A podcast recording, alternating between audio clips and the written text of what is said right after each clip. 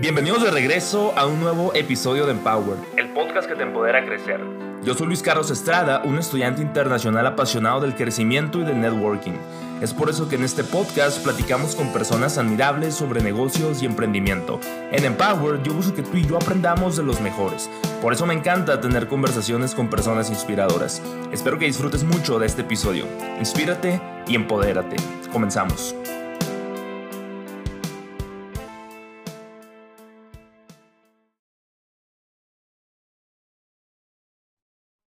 Bienvenidos de regreso a un nuevo episodio más de Empowered. Yo soy Luis Carlos Estrada y pues estamos en otro lunes de podcast y pues hoy traigo un invitado muy muy especial que llevaba queriéndolo entrevistar desde hace como un año y medio, Luis Alfonso Cochito Cruz, bienvenido. Gracias, gracias, aquí andamos, por fin se nos da la entrevista. Sí, finalmente habíamos eh, intercambiado mensajes por ahí, pero no se nos dan los tiempos, finalmente aquí estamos, pues muchas gracias. No, no, aquí estamos, ya sabes, gracias, gracias a ti. Antes de, antes de empezar a tocar, pues ahora sí que los temas importantes de béisbol, digo, para la gente que, que no te conoce y que está escuchando el podcast por primera vez, pues Luis Alfonso El Cochito Cruz, pues es beisbolista profesional, sigue activo. Hace algunos años le tocó jugar con los Yankees de Nueva York, jugó con los Dodgers también. En México, pues, con los Naranjeros, con los Tomateros, en otros equipos también, en Japón incluso. Y pues sí, esa es la faceta beisbolista, pero antes de tocar esos temas, me gustaría que me platicaras un poco de ti como persona, sin, sin tocar la faceta de beisbolista? ¿Cómo, ¿Cómo, eres tú en tu, en tu personalidad, en tu carácter? Pues mira, yo siento que eh, creciendo, pues que yo crecí en un ambiente de béis porque mi papá jugó también béisbol profesional.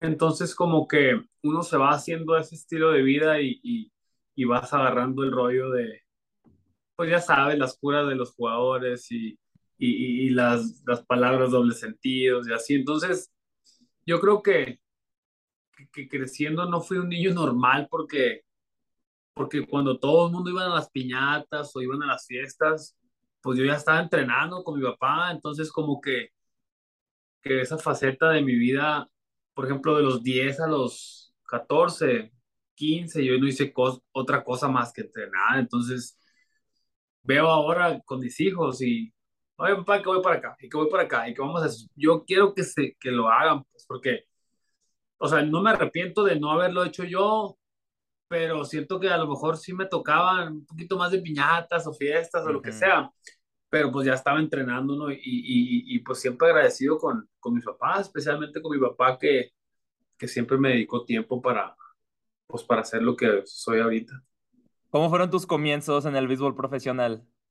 Pues mira, como te digo, desde los 13 años empezaron scouts a, a, a visualizarme, a checarme y, y, y, pues básicamente fui pues como un proyecto, ¿no? O sea, para mi papá, para los Diablos Rojos, cuando estaba con ellos, eh, me cuidaron mucho desde los 13 a los 15 hasta los 16, pues no podía ni, ni ir a ningún lado, o sea, me cuidaron mucho y se los agradezco porque pues gracias a Dios me firmó una organización de Estados Unidos y pude hacer mi carrera allá y, y eso me abrió puertas para ir a otros países como Japón.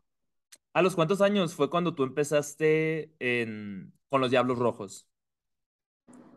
Es que, mira, mi papá jugaba con los Broncos de Reynosa en el 95. Entonces, uh -huh. yo en el 95 tenía 11 años. Entonces, eh, mi papá ya, estaba en sus últimos años y el dueño de Diablos, bueno, uno de los dueños de Diablos en ese momento era el señor Roberto Mansur. Entonces, al señor no le gustaba que, que, que, hubiera hijos de peloteros adentro del terreno porque había, como en esos años había ocurrido un accidente donde le dieron un foul a un, a un niño y se puso muy grave, ¿no? Entonces yo ya iba a cumplir 12 años, fue en 96 yo creo, porque ya tenía 12. Y y llegó el señor Mansur de sorpresa a Reynosa yo estaba agarrando rolas en el short. Pues estaba chiquito, morrito. Y dijo, hey, sáquenme, yo ya saben que aquí yo tengo mis reglas de que no quiero niños. ¿Quién es? No, pues el hijo del cochito. No, no, no, aquí nada, puede ser el hijo de quien sea. Y dice, él me la platica, me dice.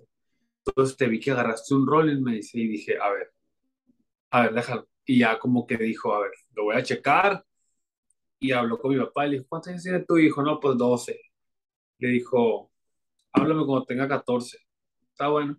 Y mi papá jugó un año más, se retiró, lo operaron de la rodilla y cuando cumplió 14, eh, se marcó y le dijo, él tiene 14, vengan a México. Y me llevaron a México con mi papá y, y pues ya estaba yo ya grandecito. Y de ahí, de los 14 a los 16, el señor Roberto Mansur fue una persona clave en mi desarrollo. O sea, hazte cuenta que él, él se, se dedicó a, a enseñarme, o sea, ante todo su equipo.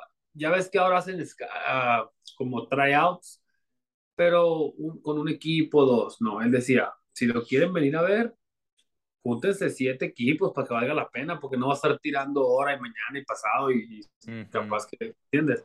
Entonces, yo creo que ahí siempre voy a estar bien agradecido pues, con él y con mi papá porque, porque pues ellos fueron los que me hicieron. Pues mi papá tenía la chamba de, de entrenarme y, y Mansur de, enseñarme, pues fue como un equipo. Entonces, por eso te digo que de los 14 a los 16 yo no tuve vida más que jugar base, pues entonces sí me pesaba porque veía a todos mis amiguitos de, de, saliendo de secundaria, pues que tenían su vida social normal y pues yo no tenía chance porque jugaba los miércoles, jugaba los sábados y jugaba los domingos. ¿Y para ti era para... sacrificio o no? No, no, o sea, ¿Te disfrutaba? Para jugar, pa pagaba para jugar en la liga instruccional los sábados y el domingo me pagaban ya por jugar. Ah, qué o curado. Tenía 14 años y, y, y, ya jugamos en un equipo aquí en una ciudad cerca de Navajoa que se llama Bacoampo y pues ya me pagaban que 150 pesos por domingo. Pues. Pero imagínate, 14 años, 150 pesos, te comprabas unas papitas y soda y todo lo que quisieras en ese entonces, ah. o sea, hace mucho tiempo. Entonces yo creo que en el momento que mi papá se retira, pues obviamente es difícil porque pues dejas de, de generar y el señor Mansur nos ayudó mucho, o sea, él estuvo ahí para, pues, pues, porque sabía que a lo mejor porque sabía porque iba, que iba a ser prospecto o lo que sea, pero, pero sí él fue persona clave y, y, y, y en dueto con mi papá, yo creo que hicieron y tomaron una muy buena decisión con el equipo que firmé. Cuando recién te firmaron, o cuando más que nada, cuando recién te estaban viendo tus cualidades, ¿qué era lo que más se fijaban de ti o qué era lo que más les sorprendía? Fíjate, eh, mis manos y mi brazo. Eh, bien raro porque tenía 14 años y llegaban los scouts y nos medían las muñecas, uh -huh.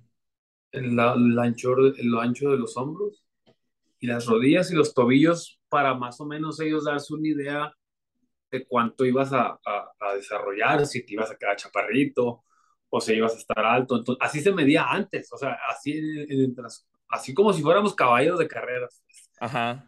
Y yo creo que mi madurez como jugador, porque hace cuenta que yo a mis 14 años ya jugaba, jugaba en una liga instruccional que era como una escuelita de béisbol y los domingos jugaba en una liga que ya era para ganar, pues a mí me pagaban para ganar. Entonces, siento que cuando ya venían los torneos nacionales o mundiales, pues para, yo ya, yo ya había vivido la presión de, de jugar con más grandes que yo, pues, ¿entiendes? Ajá. Entonces, se me facilitaba el, el, el, jugar y me gustaba y me gusta jugar. Mira, estoy aquí desde el primer día de, pretemporada en Naranjeros. Sí. Vine, pues porque quiero, me tomé este verano y quiero estar listo para la temporada.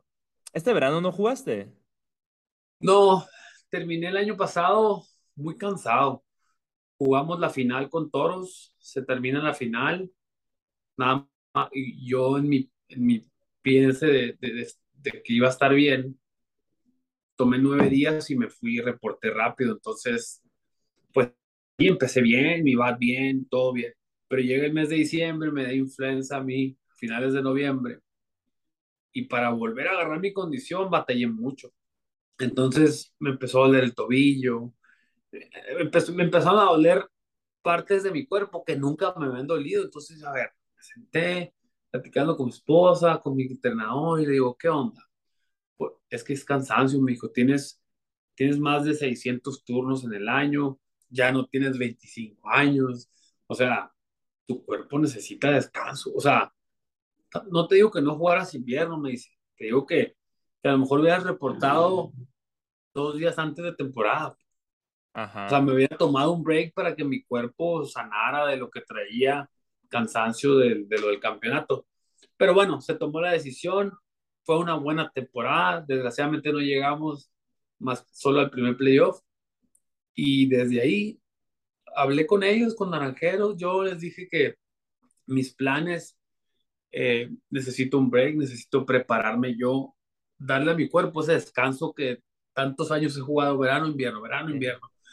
Y, y, lo platiqué con mi esposa, le dije, pues vamos a sacrificar el, el pues, no jugar este verano y, a, y a estarnos ahí para ponerme listo físicamente para invierno. Pues, entonces, y fíjate que te quería preguntar de eso, porque últimamente, creo que en estos últimos meses he visto mucho en tus historias, tus comidas como que súper balanceadas, súper saludables, sí, tu entrenamiento. Y, todo eso fue en el verano. Todo eso fue, mira, me tomé el break, nos salimos en enero, de ahí nos fuimos, nos fuimos hasta Semana Santa. Regresando de Semana Santa es cuando yo decidí, a ver, hace cuenta, se acaba Semana Santa y el día de Pascua, y el lunes ese le marqué a la entrenadora y le dije, oye, pues me siento, o sea, ya tomé mis vacaciones, eh, ¿qué onda? Vamos a trabajar. Y sí, agarré una entrenadora eh, muy buena en Navajo, Astrid Elías, y me dijo, mira, yo te voy a ser sincera, me dijo, no vas a empezar a ver resultados hasta el tercer mes, porque primero tenemos que bajar de peso, después balancear, o sea, es importante tu entrenamiento, pero es muy importante tu dieta, porque ahí traía como que grasa visceral, de, de, de, comer la calle, o sea, no en la calle, pero fuera, pues, ¿entiendes? Entonces, llega un punto que, que, toda tu vida lo has hecho y te harta. Entonces, mi esposa y yo hicimos como equipo y fuimos con el mismo nutriólogo, bueno, yo fui con el nutriólogo que es de ella, y pues ya era más fácil porque pues ya teníamos la misma la misma dieta, pues, ¿me entiendes? Y ya, ya hacíamos para los dos, teníamos el snack, y hice una vida más de rutina. O sea, yo nunca había tenido una rutina tan, tan difícil, porque es más difícil llevar niños a la escuela, traer, llévalos al básquet, regresa, vamos, llévalos al tenis, y vamos a hacer esto, y, tiempo libre, ¿qué hacemos? Vamos a correr, o, ¿sí me entiendes? Es bien, es bien. Ahorita termino a las 12 de entrenamiento, 11 y media, y no sé qué hacer o sea, estoy acostumbrado a, ahorita terminé, fui al gimnasio, llego y así como que, ah, me como, me espero, o sea, como que no tengo una rutina todavía, pues porque duré ocho meses en mi casa. Ah, porque tu familia está en Navojoa, ¿verdad? Sí, mi familia está en Navojoa. Cierto. Entonces, eh, siento que le saqué mucho provecho a este verano y de verdad eh, me estuvo volando mucho Durango. Eh, no tenía planes, de verdad. Eh, yo se los dije. O sea, sinceramente les dije, yo necesito un break. No creo que vaya a ir, ¿entiendes? Pero pues como, como equipo que son, pues obviamente buscan la manera de... Pues, Convencerte. eso, convencerme, pero yo digo que mi decisión estaba tomada desde enero, pues, desde que nos descalificó Monterrey. Yo sabía que mi cuerpo necesitaba un, un break. Si, que, si quería seguir manteniendo mi nivel y, y, y, estar bien físicamente. Necesitaba un break, invertir en una preparadora física, en una buena dieta y pues cuidarme. Yo creo que me he sentido muy bien estos días que empezamos pretemporada y siento que va a ser una muy buena temporada porque estoy descansado y más que descansado, tengo muchas ganas de jugar porque no he jugado en todo el Ándale, cierto. Y durante tu entrenamiento del verano, en lo que se refiere pues a preparación física y dieta, ¿también incluías béisbol o no? Sí, sí. Yo creo que bateaba dos veces a la semana.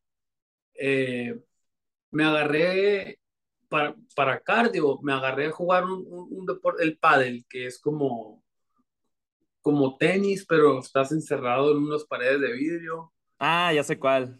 Entonces está chido porque no está peligroso eh, pues son pasos cortos que, que, te ayuda, o sea, sigues la bola y es como si trajera mi guante, yo con la, con la pala, o sea, no sé, lo, lo, lo, lo metí mucho ahí, comparándolo como si estuviera afiliando, agarrando rolas, leyendo los botes y así. Entonces ese era mi cardio. Eh, jugaba tres veces a la semana, dos veces eh, bateaba. o un vez hacía hiking con los niños, eh, otro día, no sé, corría o me subía a la bicicleta, pero yo creo que le, le hice muy buen mix ahí porque, pues porque ahí en Navojoa se acerca todo, está Álamos, está cerquita, que es un pueblo mágico donde puedes ir a hacer hiking, eh, subir cerro, que son cuatro cerros diferentes, caminas tres horas. Entonces, había muchas actividades y pues para mí era estar disfrutando mi casa, mi familia, o sea, pues porque uno puede, no sé, tener tu casita aquí o tu casita acá, pero no tenía tiempo, siempre era un día y para atrás, dos días porque me tengo que ir, pum. Y ahorita fue como que, ah, vamos una semana, nos quedamos en la playa, una semana, y luego nos veníamos hace rato, hey, vamos a, no sé, a Tucson una semana. Como que no, él no tenía, no tenía presión de, de decir, no, ya me tengo que ir porque ya va a empezar la liga. No, o sea, no. Yo creo que mi decisión estaba tomada desde, desde el principio. O sea que la temporada pasada, durante, bueno, diciembre, enero que mencionas, no estabas con Naranjeros. Es que tengo, sí estabas, pero luego, ¿cómo fue cuando te fuiste a Toros? No me acuerdo mucho de la temporada pasada, la verdad. ¿A Toros? Toros dijiste de Tijuana, ¿no? Bueno, el año pasado estaba con Toros. Ah, el año pasado, sí, cierto, sí, cierto. El año pasado estaba con Toros de Tijuana. Llegamos hasta la final. El último juego fue el 17 de septiembre. Ah, y luego ya con Naranjeros y luego este año. El 17 de septiembre ya me vine, ya me fui a Tucson porque en Tucson estaba entrenando el equipo. Son dos ligas diferentes sí, sí, sí. La de verano y la de invierno. Entonces, terminó la liga y nada más estuve ocho días en mi casa. ¿Cómo me agarré para Tucson para jugar juegos de preparación?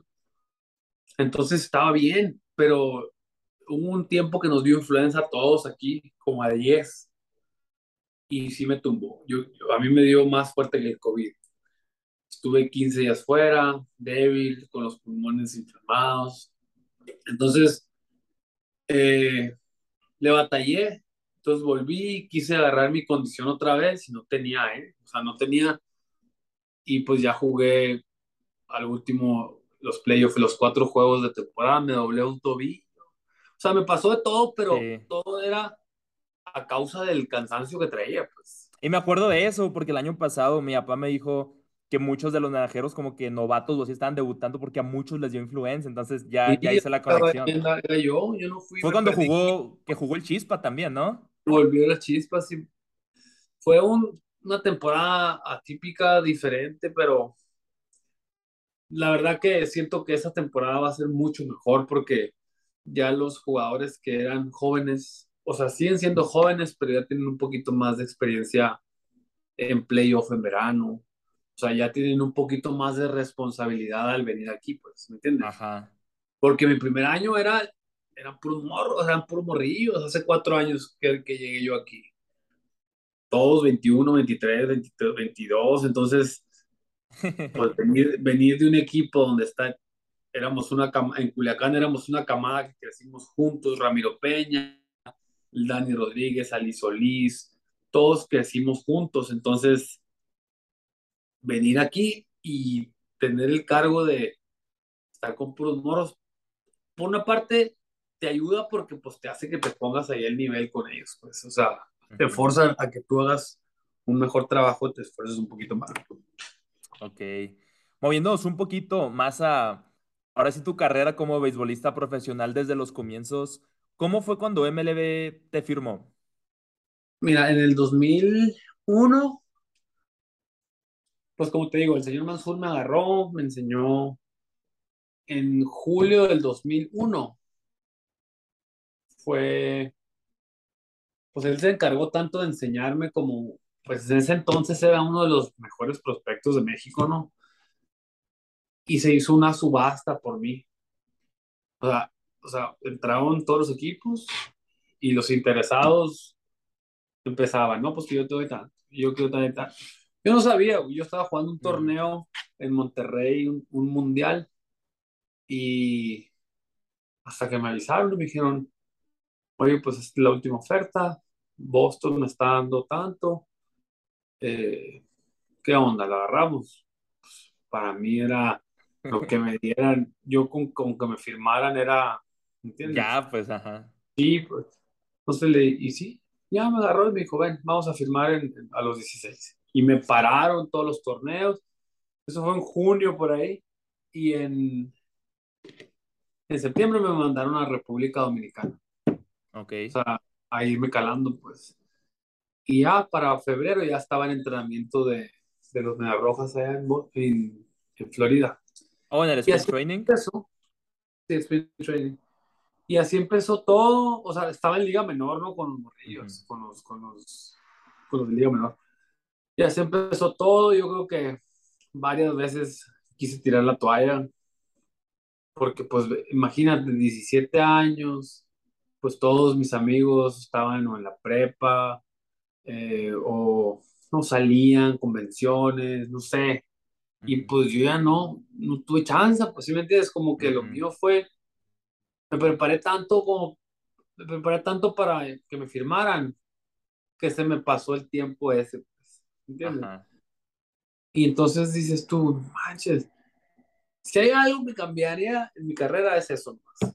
Me hubiera esperado un poquito más para firmar, un año o dos, porque lo- sinceramente los primeros dos años de mi carrera, yo creo que lloraba cada tres días. ¿En serio? Sí, no, es bien feo, imagínate, pues estás en tu casa, te, tú- vivía con mi abuela y mis papás, ahí vivíamos cerca. De repente te ponen en Florida y te dicen, arréglatelas como puedas. Esta es la van, te va a llevar al estadio y te regresas. No, sí, sí, le batallé mucho. Pues imagínate cero inglés. Lo bueno que en Florida había poca, o sea, había gente que hablaba español. ¿En qué parte de Florida era? ¿En Tampa? No, en Fort Myers se llama, donde Ok. están los Fort Myers. Está como a dos horas de Tampa. Y, y pues sí, o sea, así empezó. Yo viajé, me acuerdo de Obregón, México, México, Miami. Y yo del aeropuerto Miami no conocía nada, o sea, no sabía ni qué rollo, pues yo había salido aquí en México y torneos con equipo y no sabía ni para dónde voltear, no traía celular, no había celular en ese entonces. Y en eso veo un morro grandote que traía una, una maleta de Boston. Pues dije, parece latino.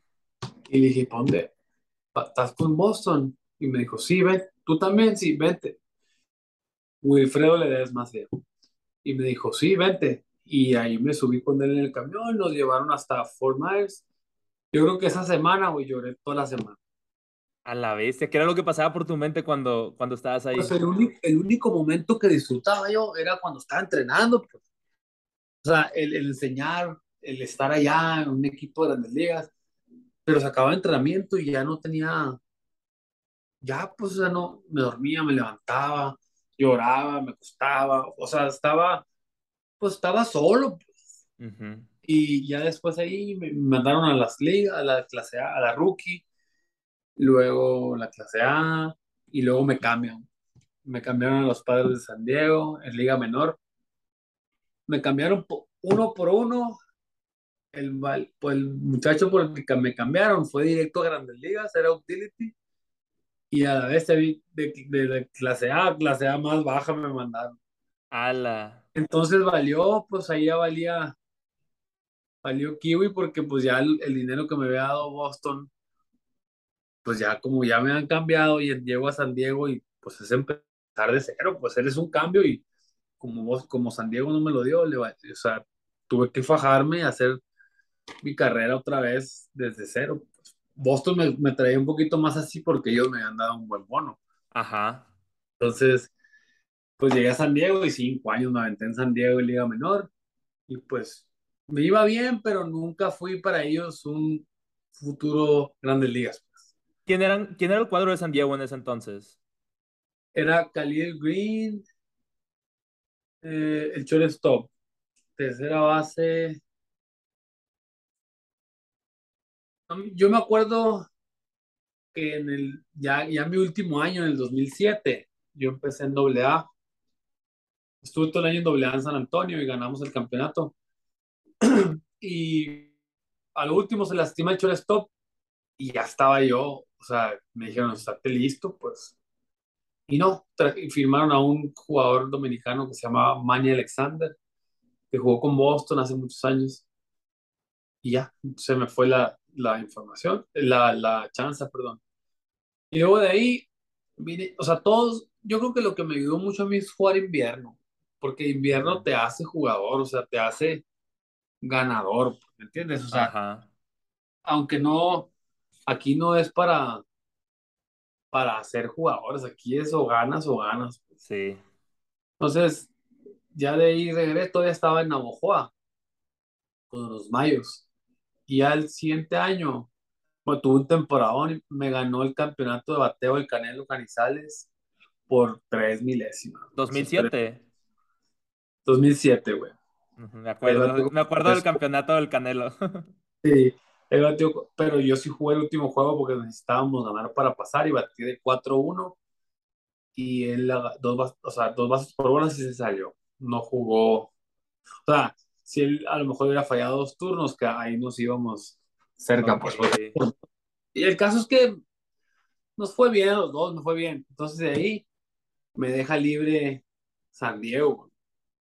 Me deja libre San Diego y me agarran como, pues tengo un muy, muy buen año aquí en invierno, me agarran los piratas.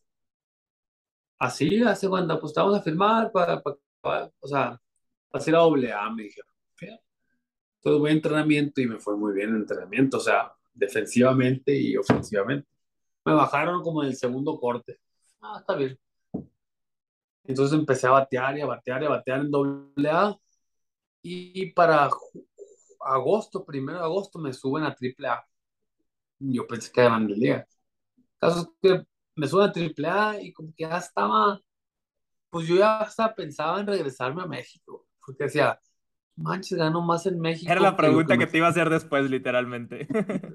Gano más en México que lo que estoy ganando aquí.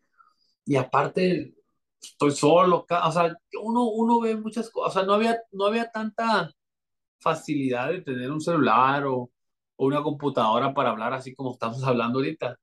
Y pues sí es bien feo estar solo. Y me subieron ese mes y batí como 360, dio como 10 jonrones en un mes y me subieron al último Grandes Ligas y ahí debuté en el 2008 con, con los Piratas. Contra Cincinnati, ¿no? Contra Cincinnati. Sí, ahí, ahí, me, ahí me encantaría tocar ahora sí que un poquito más ese proceso porque me acuerdo que, estaba, pues te investigó obviamente antes de, antes de, de esa entrevista, estaba, estaba viendo otros videos tuyos y así, me acuerdo que en una entrevista que te hicieron, tú estabas diciendo que te, que te dieron un pelotazo en el codo como que días antes de que estábamos te subieran, en ¿no? estábamos jugando en Louisville, en Louisville, Kentucky, que está a una hora de Cincinnati, una hora y media. Y llegamos, no había planes, o sea, creo yo, no sé, pero yo ya estaba mentalizado, se acaba, llego, recojo mi maleta y me voy a mi casa. Entonces el primer juego, me tiran un picho pegado y levanto el mano y me da la bola y se me puso morado. Ya me sacaron del juego, me llevaron a hacer rayos X y negativos. Con una venda no podía ni moverlo. Y viene uno, uno de los coaches y me dice, Rudy, you have to play. Y, y ahí me dije yo, pues, ok, le dije, está bueno, ¿cómo? Y me fui yo solo al Walgreens, güey. Compré una crema, una venda, pastillas para el dolor. Me la puse. Y el siguiente día jugué así, güey. Jodido, estaba jugando segunda y estiraba así como que no podía. Ah, fue en el brazo derecho. En el derecho de tirar. Yo pensé que era el izquierdo. Ok, ok. Levanté, y no me dio chance de. Pum, me dio aquí en el puro codo, se me puso así. Y me puse y el siguiente jugué, di dos hits. Y el último día viene y doy un hit. Y luego, no sé qué pasó. Y bien, ven para acá, me dice el manager. Siéntate. Está la madre. Dije yo, ¿qué hice? No voy a venir a regalar lo último de temporada. Y yo, ¿por qué no corriste duro? O sea, me, me la tiró. Y me sentó porque no había corrido duro yo haciendo cinta, quemando cinta, güey. Entonces que ya se acabó y todo el pedo y me dijo, ya, ya todos los otros moros que subieron, pues llorando, imagínate la emoción de, de... y ahí me, me dicen, Cruz, te mandan a llamar el manager, y llego y me dice, ¿cuándo corriste duro para primera? No, pues sí corrí, es lo que corro, le dije, yo no, o sea, no corro. Me dijo, oye, te hablo para felicitarte, me dijo. Tuviste una muy tremenda temporada, nos abriste los ojos. En marzo no estabas ni en los planes. Y mira, terminaste en AAA y, y hiciste muy buen trabajo. Eh, prepárate bien, me dijo, ve, juega invierno y esperemos que te firmen de nuevo y nos vemos en... Uy, ya, las- ya la cancioncita esa de tristeza, así de que, ya me voy. No, está bien, le dije, muchas gracias por la oportunidad. Y me dijo, ay, ven, y en la puerta, me dijo, ay, ven para acá. ¿Traes traje? Me dijo, no, le dije, pues traigo los slacks esos que son para viajar y una camisa de vestir. Me dijo, te vas al mall, te compras un saco y un traje y te cortas ese pelo, me dijo, porque tenía un greñero y yo así. Y yo, pues ya se acabó, güey, a decirle, pues ya se acabó, ya voy para mi casa. Me dijo, porque vas a Cincinnati mañana. Puta, ¿cómo? No entendía yo. Y me dijo, you going to the big leagues. Ah, la, este. Ay, hasta, así dice emocionó. Y, ¿cómo le dije? Sí, pues lo abracé, abracé el coach, todos ahí, o sea, como- no tenía familia ahí, pues. Ajá. Y rápido le marqué a mi novia, que mi esposa ahorita, y le dije, "Manches, me subieron a las ligas. Ajá. No, pues también bien emocional, le marqué a mi mamá, a mi papá, y dije, papá, ¿qué estás haciendo? Me subieron a las ligas. Y se quedó mudo, no me habló, nada, nada, y, y después me contesta mi mamá y me dice, ¿qué le dijiste a tu papá? ¿Por qué? Pues se quedó muy, se fue y se encerró. El "Ah, sí", me dijo, pues que me subió a grandes ligas. Ah, pues una gritona, ¿no? Y ya, pues así, todavía no sentía yo que era grandes ligas, porque estaba todavía en la emoción de, ¿qué voy a hacer? Vamos a jugar Cincinnati, de aquí vamos a San Francisco, pues quiero que venga mi familia a San Francisco, o sea, ¿sí me entiendes? Porque me vayan a ver. Y ya, pues jugué eso. No sentía nada, hasta que llego al estadio. Estábamos en Louisville, Kentucky, y nos fuimos a Cincinnati, es una hora y feria. Y a la vez se vi el estadio así como que, no manches, o sea, que, bien grande. Y voy y saludo al manager que era John Russell, se llama. Saludo, me dice, Welcome Cruz, me dice yo, bienvenido. No, pues muchas gracias. Me dijo, te, te estoy esperando. Dije, "Gua- ajá, estaba listo, pero pues no me llamaba. Ya se rió, me dijo, felicidades, eh, ¿estás listo? Le dije, sí, amén. Ok, me dijo, estás jugando de shortstop y segundo bat. Ah, ahí casi se me caen los shorts que traía. ahí. ¿Qué dijo? Le dije, que estás jugando short y de segundo bat hoy. No, todavía no tenía ni el uniforme. güey. Pues ahí empecé a sentir así como que emocionado. Y ya de ahí llego, ya vi mi locker que decía con mi, con mi jersey de Cruz, el 63 traía.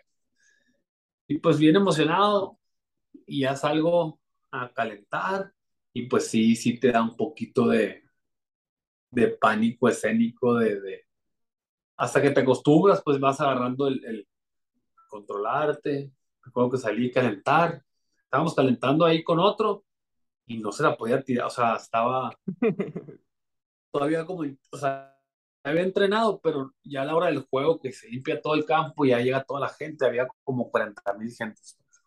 Eh, pues sí sentía nervios y ya me tocaba batear de segundo bate. Y dije yo, le voy a tirar a la primera donde venga para, para saltarlo, Sí. pues.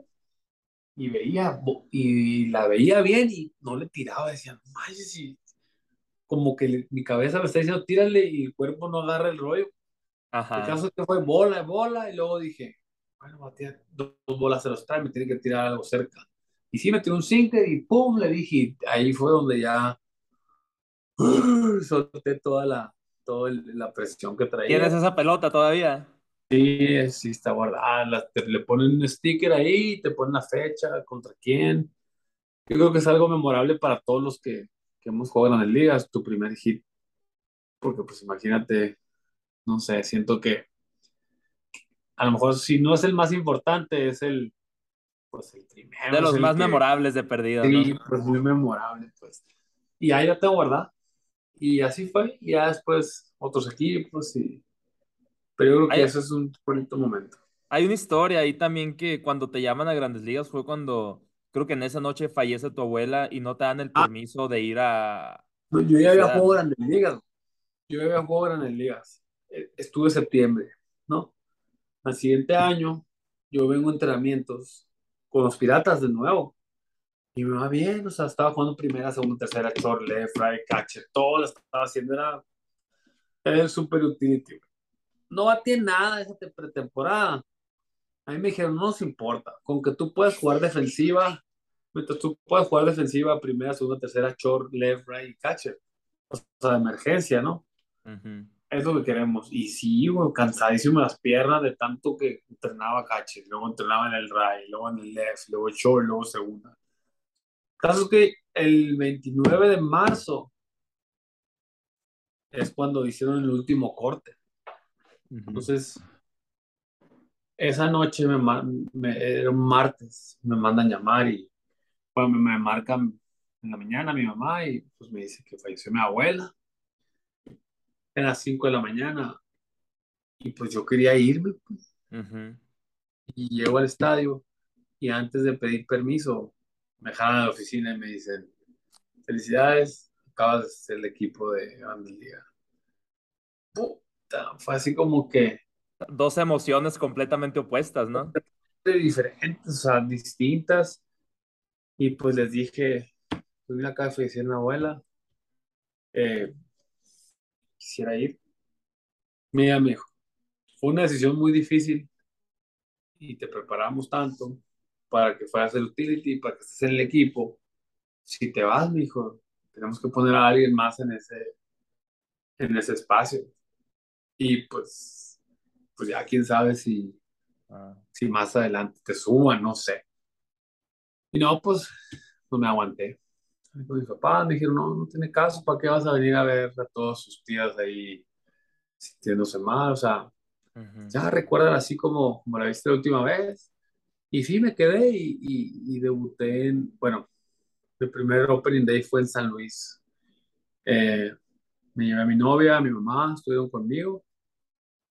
Y, y ya de ahí para adelante estuvieron un tiempo, como un mes conmigo. Y, y ya se regresaron ya todo el año, casi todo el año estuve en Grandes Ligas. Me bajaron en junio, me subieron en julio, pues. Y así, así fue con los Piratas. Y ya después me sacaron del roster, me agarró Milwaukee. Nos vamos a Nashville, Tennessee. El 2 de julio, el, sí, el 2 de julio del 2010, nace mi hijo en Nashville, Tennessee, el más grande. Entonces de ahí me estuve en la grande, nació en julio y a mí en agosto, a finales de agosto, me estuve en la Grande Liga con los cerveceros. Y ahí vamos todos. para- Entonces, esos son los años batallosos, güey, porque no sabes, pues tienes que pagar aquí de- y luego ir para allá y pagar y no, es, no ganas lo suficiente para, Ujú. pues, para pagar, Solventar todos los pagar gastos esos. todos los gastos. Entonces, pues andamos siempre en carro, mi esposa, y mi, pues mi hijo y yo. Y de ahí para Milwaukee y regreso para... No, me firma Milwaukee otra vez y voy a entrenamiento y bateo como 360. Ajá. Y me dice un gerente ahí, me dijo, tenemos un puesto, me dijo. Y sinceramente me dijo, no tengo ninguna excusa. Bateaste, filiaste, tiraste, corriste, hiciste todo. Pero te voy a decir algo. You, you don't fit here, me dijo. A la vez, ¿cómo que you don't fit here? Sí, o sea, para lo que el equipo ocupa, tú no cabes aquí. Ajá. O sea, tú, tú eres grandes ligas, me dijo. Hiciste todo como grandes ligas, pero aquí no cabes. Ojalá que pudiéramos llevar 26 en lugar de 25 y... Pero, o sea, ya tenemos... No cabes. Y entonces me iban a mandar a la Liga Menor, me pusieron en waivers y me agarró Texas. Ok. Entonces los, los Texas me dijo, mira, pudimos jugar, vas a ser el tercero en línea para subir a grandes ligas. Si se lastima un, un infield, luego el otro, tú eres el tercero. Ahí vamos para, para, para Texas, la, con mi familia, ya con mi, con mi esposa. Caso es que a media temporada, sí, a media temporada yo estaba... Estabas en el roster bien. de 40 cuando estabas en Texas. No, no, no, no, perdón, no me agarraron en waivers.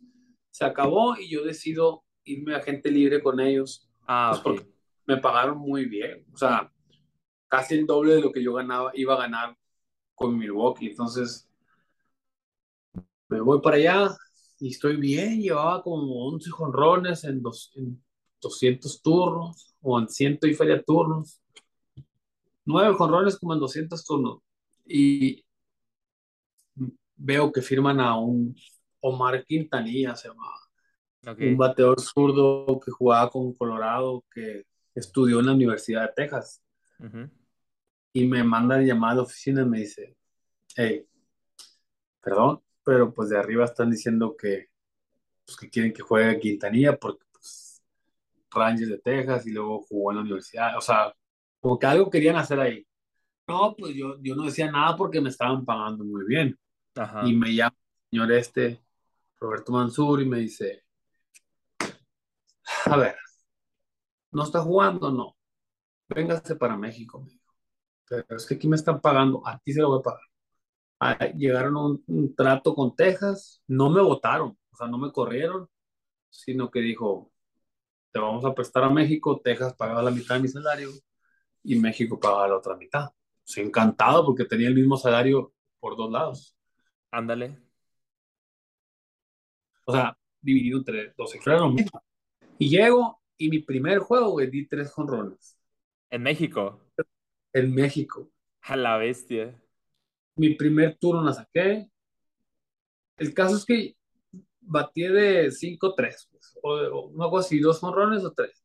No, di dos y el otro fue un fly y luego el siguiente día, el primer turno la saqué. El caso es que agarré 90 turnos y di 12 jonrones. Ok. Entonces como que me dijo Mansur, tú no estás para esta liga. O sea, tienes que, déjame ver qué se puede hacer. Me quería White Sox en ese momento para ir a triple A Grandes Ligas. Pues eso es de que te voy a poner aquí y juegas dos, tres juegos y pum, para Grandes Ligas. Ok. El caso es que Ranger dijo, no, pues ya vimos que bateaste, no te dejamos libre, regrésate, ahí voy para Texas otra vez. Entonces, ¿qué onda? Le dije, no, pues mira, si se lastima este que está en, el- para los playoffs, se lastima a alguien, tú eres el, el- el que vas a subir. Y era yo, güey. Se acaba temporada, no me subieron y me dicen, queremos que vengas a Arizona dos semanas. Porque ellos, fue cuando ellos perdieron la Serie Mundial contra San Luis, ¿te acuerdas? ¿En qué año fue eso? En el 2011. Ah, sí, fue cuando David Freeze pegó esos Sí, pegó el batazos. sí, el batazo. Entonces, eh, yo estaba ahí de emergencia, ya que pasaron a la Serie Mundial, nos dijeron, no, ya no hay movimientos. Nos pagaron una quincena extra, pues. Pues bueno, el caso de que llegué a la casa yo tarde y me jala mi papá y me dice, compa, me dice, pues bateaste muy bien, pero si no bateas en invierno, me dijo, se acabó tu carrera en Estados Unidos. Yo sabía, güey, pero yo sabía, ¿no? Entonces hablé con, con Culiacán y le dije, es que voy a llegar desde el principio de temporada, pero les pido que, que me den chance con mi papá, sin faltar el respeto a los coaches, de que venga dos semanas. pues. No le hacen, yo, yo le voy a pagar a mi papá o, o yo, que se quede conmigo, pero yo necesito dos semanas para que me deje encarrilado, ¿entiendes? Ajá. Y sí, trabajamos dos semanas, bien, bien, bien, bien, bien. Y empezó temporada y fue la temporada que quedé jugador más valioso. Ok. Y 17 jonrones, fue como 40 y tantas. Éramos el Chato Vázquez y yo los para quedar campeón eh, MVP. El caso es que yo agarré más, menos turnos y el caso es que nos fue bien a los dos. Y de ahí me habla Dodgers y me dice, hey, me gustaría que vengas a entrenamiento en las ligas. Tenía Doyer, tenía Arizona, tenía los Marlins. O sea, ahí tú estabas como agente libre. Sí, yo, o sea, ya, ya me había dejado libre Texas. Ok, ok. O sea, acababa la Serie Mundial y tú quedabas agente libre. Y pues yo siempre fui Doyer de morrito, pues, o sea, me gustaban, o sea, los colores, me gustaba Los Ángeles. Y Hace bien, poquito y- andabas allá, de hecho, ¿verdad? Sí, me trataron bien machín. Vi a los Ajá. jefes curado. Ah, como si hubiera jugado 10 años ahí. ¿Y qué pasó Pero- después? Tuve, tuve muy buen año, tuve muy buen año en Los Ángeles. Ah, bueno, vengo a entrenamiento y pues me acuerdo que Lorenzo Bandi, que era manager de Naranjeros y de Mayos, estaba en el equipo de... Era el manager de AAA de, de Los Ángeles. Por eso yo decidí, pues si no me quedo en el equipo, me voy con Lorenzo, pues Lorenzo lo conozco de toda la vida. Ya, y empecé y pum, y como traía toda la confianza de, de haber bateado en invierno, pues a los pitchers de acá yo, yo ya estaba en ritmo, pues si ellos Ajá. apenas estaban en ritmo. Ah, mi hijita, ya jugaba un inning o dos turnos o lo que sea. Y ya después como que me empezó a meter más, Ajá. me empezó a meter más. Casos que empezaron a bajar a todos. Y al último quedábamos dos. Me llevaron a la Freeway Series, que es en Los Ángeles. Primer turno estaba pichando un Scott Kazmir, ¿te acuerdas? Un Sí. zurdo. Primer turno lo doy línea para el medio. Y el segundo turno lo doy línea por arriba del short. Me sacaron porque estábamos, jugábamos medio juego y me dijo, siguiente turno, vamos para, para, el, otro, para el estadio de los Angels.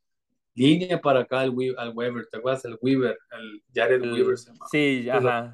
El que, el que tenía un gemelo también, ¿no? Simón, eh, eran más chicos, pero se parecían mucho. Ah, no eran gemelos, eran hermanos No. Sí. Hit y luego y rolling. Caso es que me jalan y me dicen el gerente, no tenemos, o sea, nos vamos a quedar con él. No batió mejor que tú, pero él está en el 40 man y tú no. Ujú. Pero te pedimos que vayas a AAA y sigas haciendo lo que estás haciendo. Y sí, fui con Lorenzo ahí, me daba chance y, y me- como que tenía confianza, pues, porque era un manager que me conocía. Ujú. Y ya a finales de junio me subieron.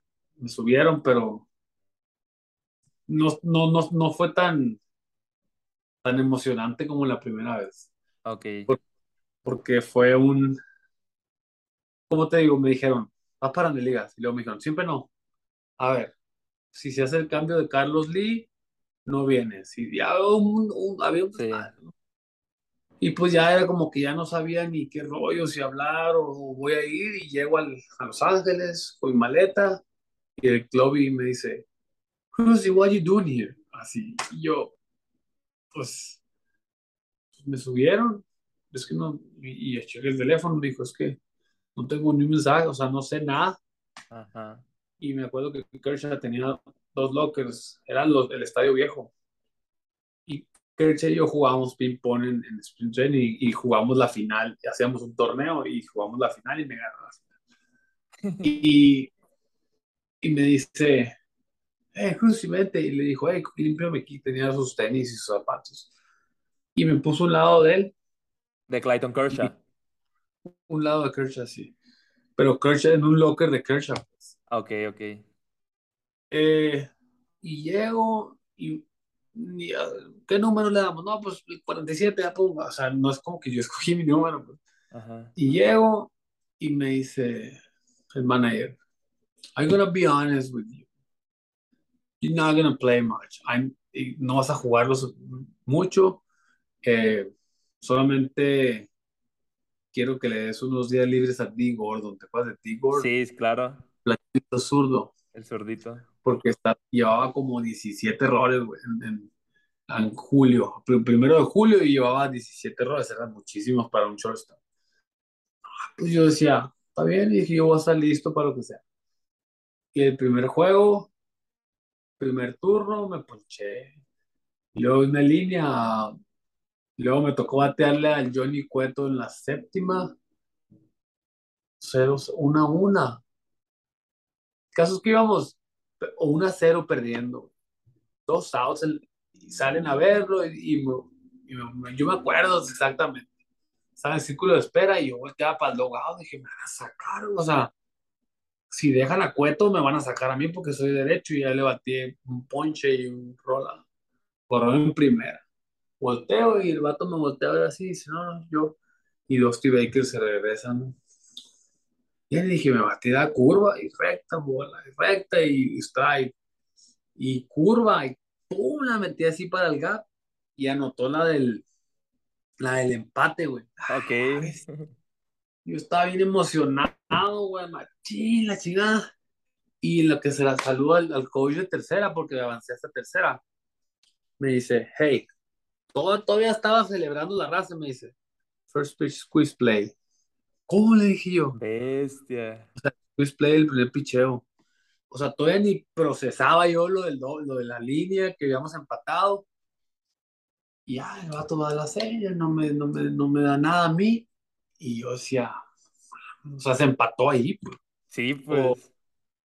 Squeeze play, decía yo, no la vayas a regar. y viene el vato y voltea y dobla y se me queda viendo y pum, salí corriendo yo. Y como que se desesperó y pum, tiro alto. Quieto en home, güey. Dos a una. Nos fuimos. Bestia. Quietos. Tres outs, se acabó, ganamos. Entonces el primer juego, el héroe. El siguiente día llego temprano, me gusta el line-up. Ah, a ver. O sea, ya había jugado yo mi jueguito. De 3-1 con una carrera anotada y una producida. Y me dice Juan Uribe, que nos hicimos buenos amigos. Me dice, ¿estás ready? Yo sí, me estaba doliendo el tobillo. Y yo, pues si me dicen a mí, yo entro. Y fue, se metió a la oficina y gritaron, cruce. Voy China. Friega, perdón. Me dice, you played, third, before? Y le dije yo, no, pero I can play. No, me importa donde me ponga. Ok, me dijo, you played third today. O sea, que esos fueron de tus primeras veces jugando la tercera base. Sí, güey, no, yo no jugaba tercera, jugaba segunda y chorro. Ok. Bueno, un guantecito que usaba yo así chiquito. Y pues agarré un frío de rolas. Y el primer turno, hit. Siguiente turno, hit. Tercer turno, hit.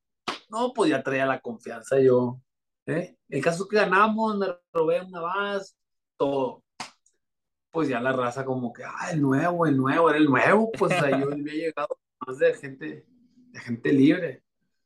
Y viene el siguiente turno, juego empatado, o en tercera un lado, pum, fly de sacrificio, pum, ganado. O sea, el, el caso es que los primeros siete juegos empujé al menos una carrera.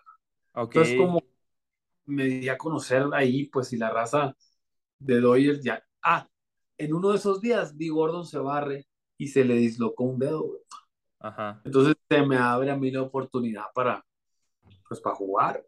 Ajá.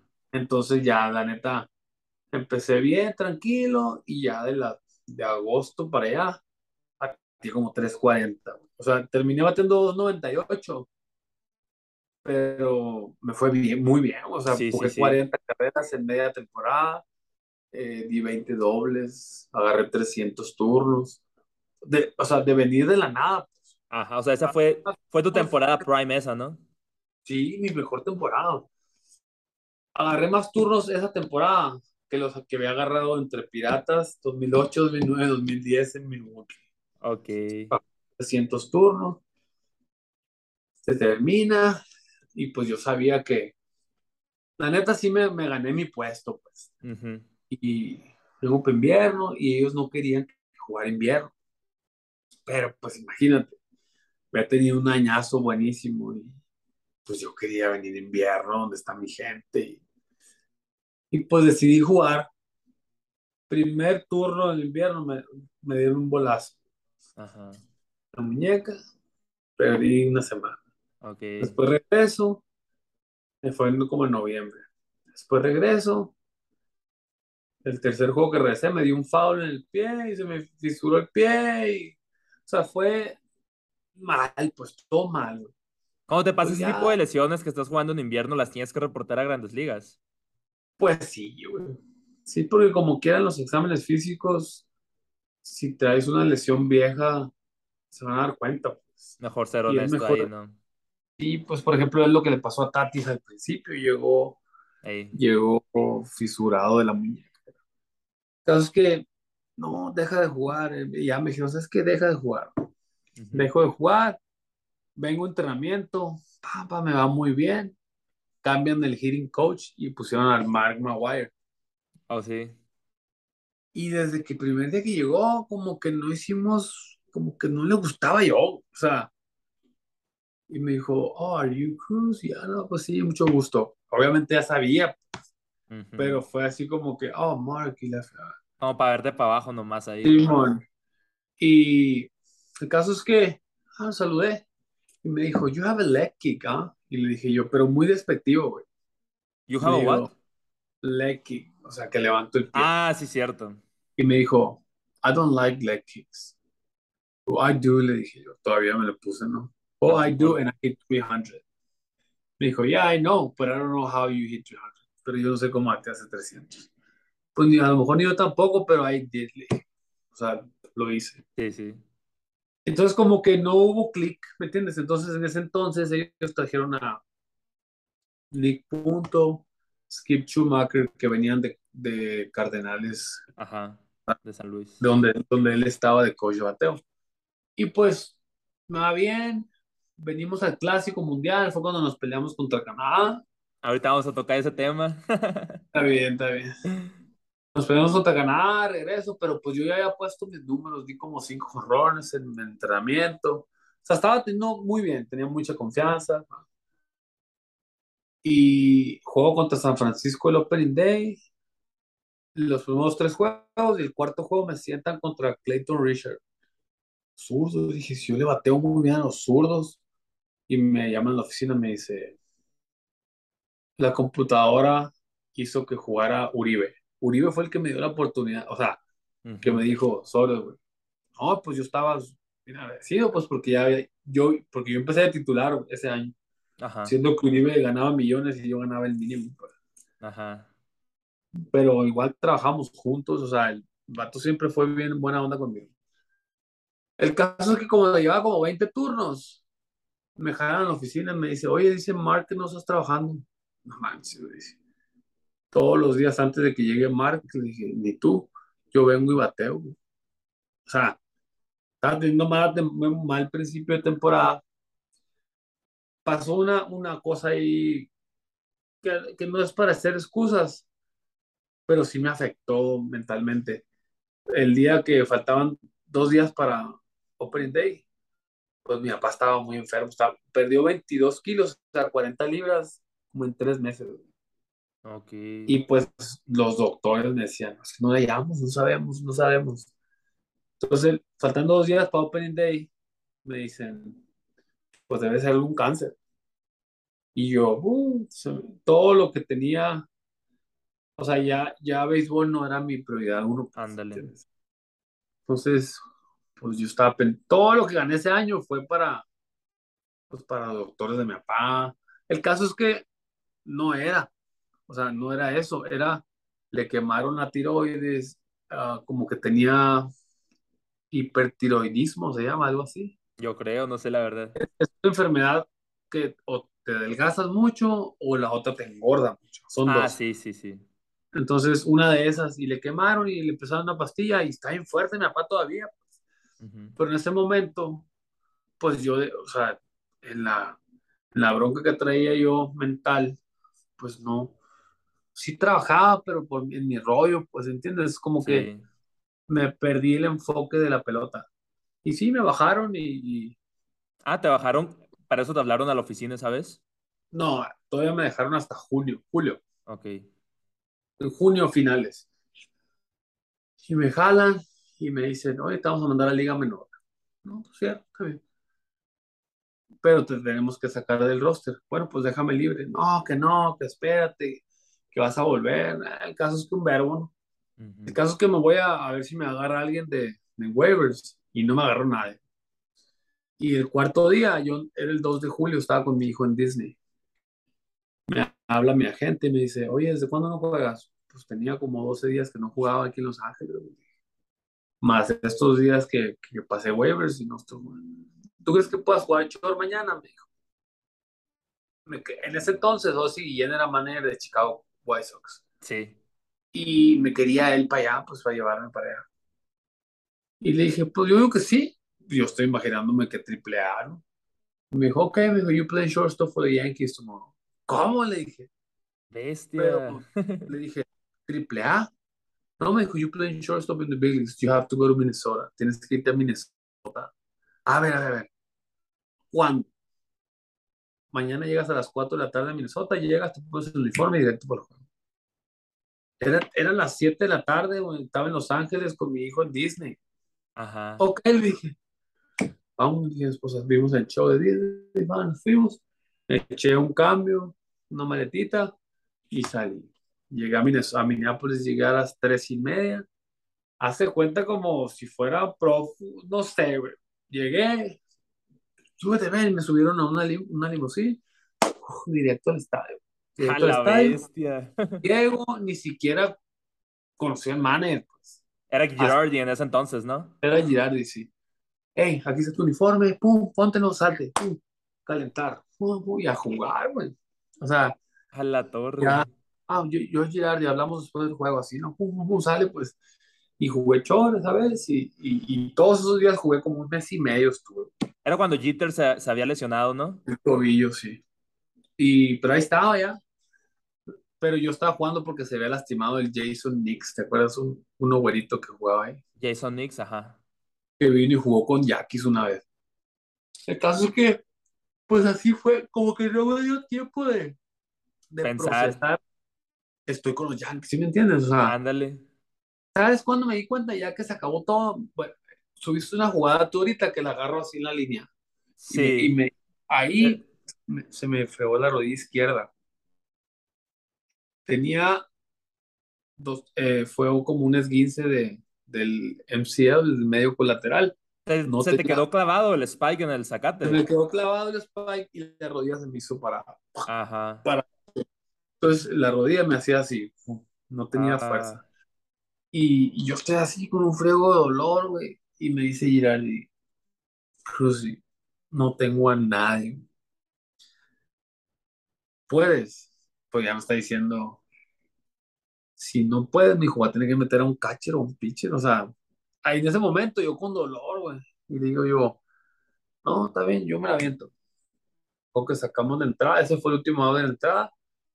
Metieron, me dieron una pastilla que es como muy fuerte para el dolor. Andaba yo en el aire, güey, no me acuerdo, pero no, o sea, el caso es que terminé el juego. Vamos y terminé el juego y me quito la rodillera que me han dado y pum, se me puso la a rodilla. la así. bestia. Y viene Gerardi y me da un abrazo y me dice, I'm sorry. ¿Qué pedo? Todo bien. Me mandan para Tampa el siguiente día y sí se port- la neta se portaron muy bien, güey, como organización los Yankees. Me dijo, hey, Girardi, el equipo, todos estamos agradecidos, pues porque nos hiciste el paro de seguir, ¿no? Y, y, y el caso es que te vamos a pagar tu terapia donde tú quieras del mundo. Tú escoge. Entonces agarré API que está en Arizona. ¿Sabes cuál es? No, no me Es suena. una clínica de- donde rehabilitan a jugadores de la NBA, NFL, eh, MLB. Pero esa madre cuesta como, costaba como muy caro, muy, demasiado caro. Entonces yo con mi agente le digo, ¿qué hago? Pues agarra API aquí o vete a, a Orlando, no sé, donde tú quieras. Ajá. Los vatos no me dejaban de pagar hasta que mi rodilla estaba al 100. Me pagaban carro, eh, la renta del DEPA, las terapias. Yo llegaba a las 8 de la mañana y no salía ahí hasta las 3 de la tarde. Desayunaba, comía y luego me daban mi snack. Pero todo el día estaba haciendo los ejercicios de, las, de la rodilla. Pues. Ujú. Dos meses, yo creo que un mes y 10 días. Duré para aliviar. Ajá. Entonces ya era agosto, septiembre, octubre, ¿no? Por- para finales de octubre ya había terminado mi terapia y pues empecé a entrenar yo para irme a jugar in- invierno. Porque pues, pues obviamente me estaban pagando, pero pues es más el dinero que ganaba en invierno. Y viene y en ese transcurso me marca los, los, los, el scout japonés. Me dice, hey, ¿cómo estás? No, pues ya estoy bien mi rodilla. ¿Te interesaría venir a Japón? No sabía yo, o sea, no sabía. Le dije, necesitaría hablarlo con mi esposa. O sea, tengo dos hijos. Eh, no sé, o sea, no te puedo decir ahorita, Simón, me voy. Háblalo, me dijo. El caso es que sí, le hablé. Y me dijo, nosotros vamos a ir a donde tú quieras, me dijo mi esposa, ¿no? Ah, bueno. Y vinieron, yo reporté el 1 de noviembre y el 10 de noviembre me vieron en Mexicali. no había ni campos, me vieron en un campito así, en un parque, güey, rolas. Ah, ah. No, está bien, ya estás bien. Les mandaron el video para allá y me dijo, te veo el fin de semana en Mexicali. Bueno. Y llego a Mexicali y me está esperando y me dice, ya tenemos un trato, ¿no? Pues no sé qué onda. Pues tenemos tanto, ¿no? El caso es que ya negociamos. Ok, trato. Ok, fírmale. En este momento quiero que recojas tus maletas y te vas a tu casa. Yo estaba en Mexicali con el equipo y como le decía, ya me voy. Y ahí los dejé y me fui, firmé, me dieron un contrato de un año garantizado con una opción.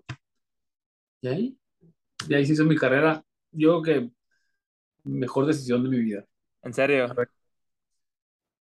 o sea, sin quitar el mérito de grandes ligas. Sí, claro. Siento que en Japón, siento que en Japón pude, ¿cómo te digo? Me gané a la gente, gané mi guante de oro, como que valoraron mucho lo que hice.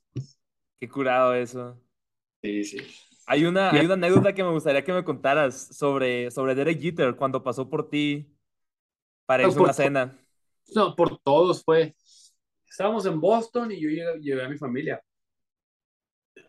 Y estábamos ahí en el hotel. Y un día después de un juego, le ganamos al John Lackey como 3 a 1 y me tocó a mí dar un poquitito así para. Y dijo, hey, infielders, everybody at 9:30 today. En lobby. Y yo, que a pues que está mi familia. le dije a mi esposa, ¿sabes qué? I go. Voy a decirle al director, no voy a ir.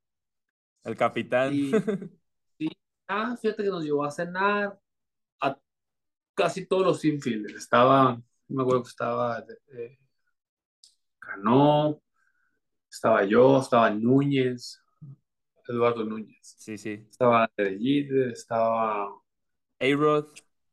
No, no estaba. A-Rod me lo encontré allá, estaba, estaba suspendido él, ¿te acuerdas? Ah, fue en ese año cuando él estaba suspendido. Estaba en Tampa. Cuando yo hice mi rehabilitación en Tampa un mes, ahí estuve con él. Estaba. Pero dos personajes totalmente distintos. Uno hablando todo de negocios y el otro bien enfocado en su juego. Ah, bueno, el caso es que fuimos a cenar y todo, y sí, pues dejé a mi familia ahí. Pues imagínate, hasta ellos estaban emocionados de que yo hubiera ido con él. Y sí, hablamos poco, pero yo sí me acuerdo algo bien claro que le pregunté. Estaba, estaba en la banca yo contra Boston un juego y, y le que sí. O sea, le dije, ¿cómo haces tú para, para agarrar los turnos tan tranquilo a la hora cero, a la hora difícil? Y me dijo, es que eso es rutina, me dijo. Ah, ¿cómo rutina? Y llego, hago tal, tal, tal, llego al estadio, hago mi rutina, empezar el juego, hago mi rutina, voy al baño, o sea, voy al baño, como, tal, tal, tal, antes de cada turno, lo hago siempre. Si me sacas de mi rutina, empiezas a que dudes de mí, o sea, empiezas a, si yo salgo de mi rutina o me dicen, oye, te hablo tu mamá y me a saludar, esos tres minutos que yo ya me salí de mi rutina, ya me salgo, dice el vato. El caso es agarrar siempre la misma rutina. Por eso el vato, ¿te acuerdas que se ponía cinco cuclillas? Ponía el vato en la frente, lo sí. y tiraba la de esa, se ponía y se amarraba todas las veces. Y dices tú, mames, es cierto, güey. Cuando haces algo, un hábito, una rutina, se te facilita. Así, esté, así sea la novena entrada o la primera, porque él agarraba un turno igual si íbamos 9-0 que 0-9 o era la novena o la primera. Por eso era tan bueno. Y se me Sí. quedó grabado y sí, es cierto. Si tú tienes tu rutina y entrenas, o sea, el pitcher obviamente está nervioso también, porque es una situación clave.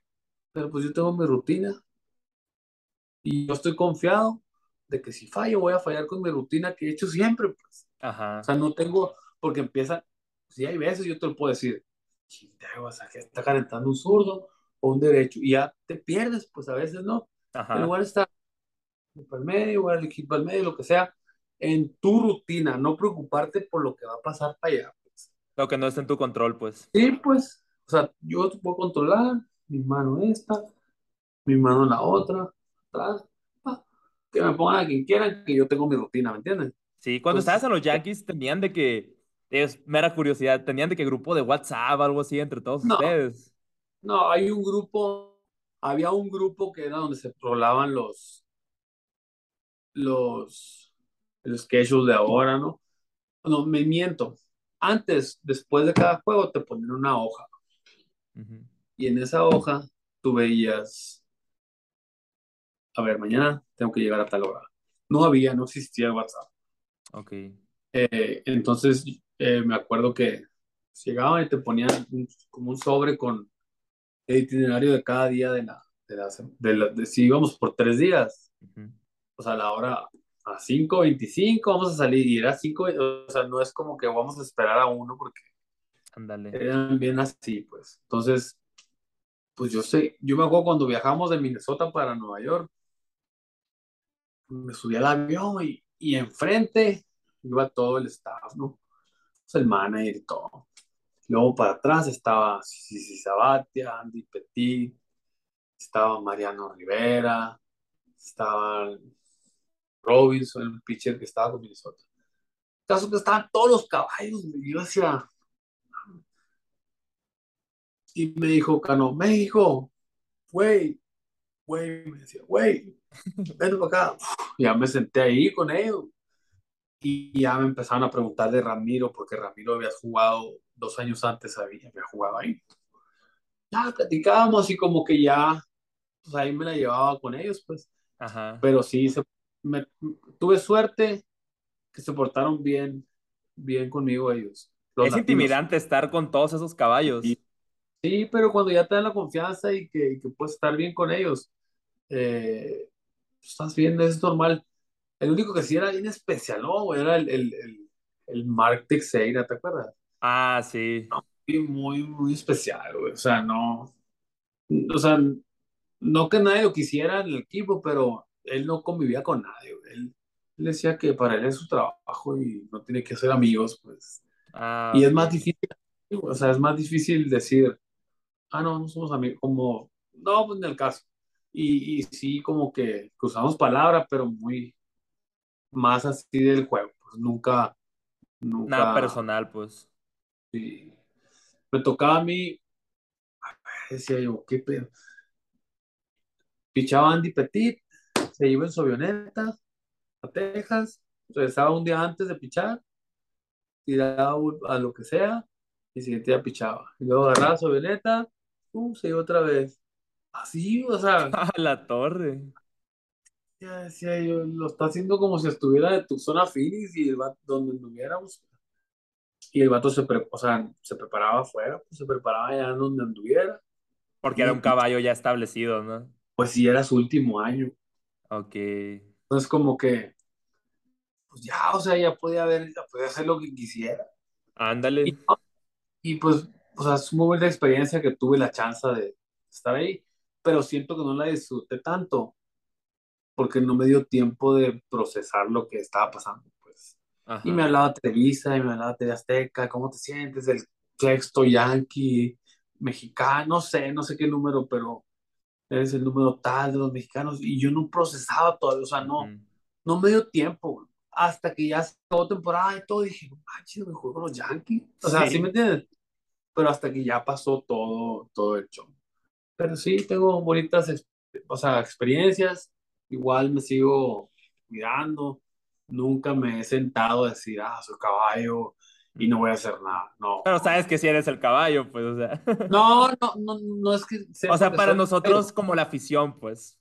Pues, O sea, no caballo, no te diría caballo, porque ya no siento que los caballos como antes, como un Vini Castilla, como un Luis Alfonso García, como eran otro rollo, ¿sí me entiendes? Ahorita es, o sea, nosotros tenemos una carrera bien establecida, pero igual seguimos llegando a trabajar, vengo, y el ejemplo se da enseñando, no hablando, o sea, enseñándoselos y que digan, ay, no, es posible que este viejo de 38 años corriendo delante de mí o que le pegue la bola, ¿eh?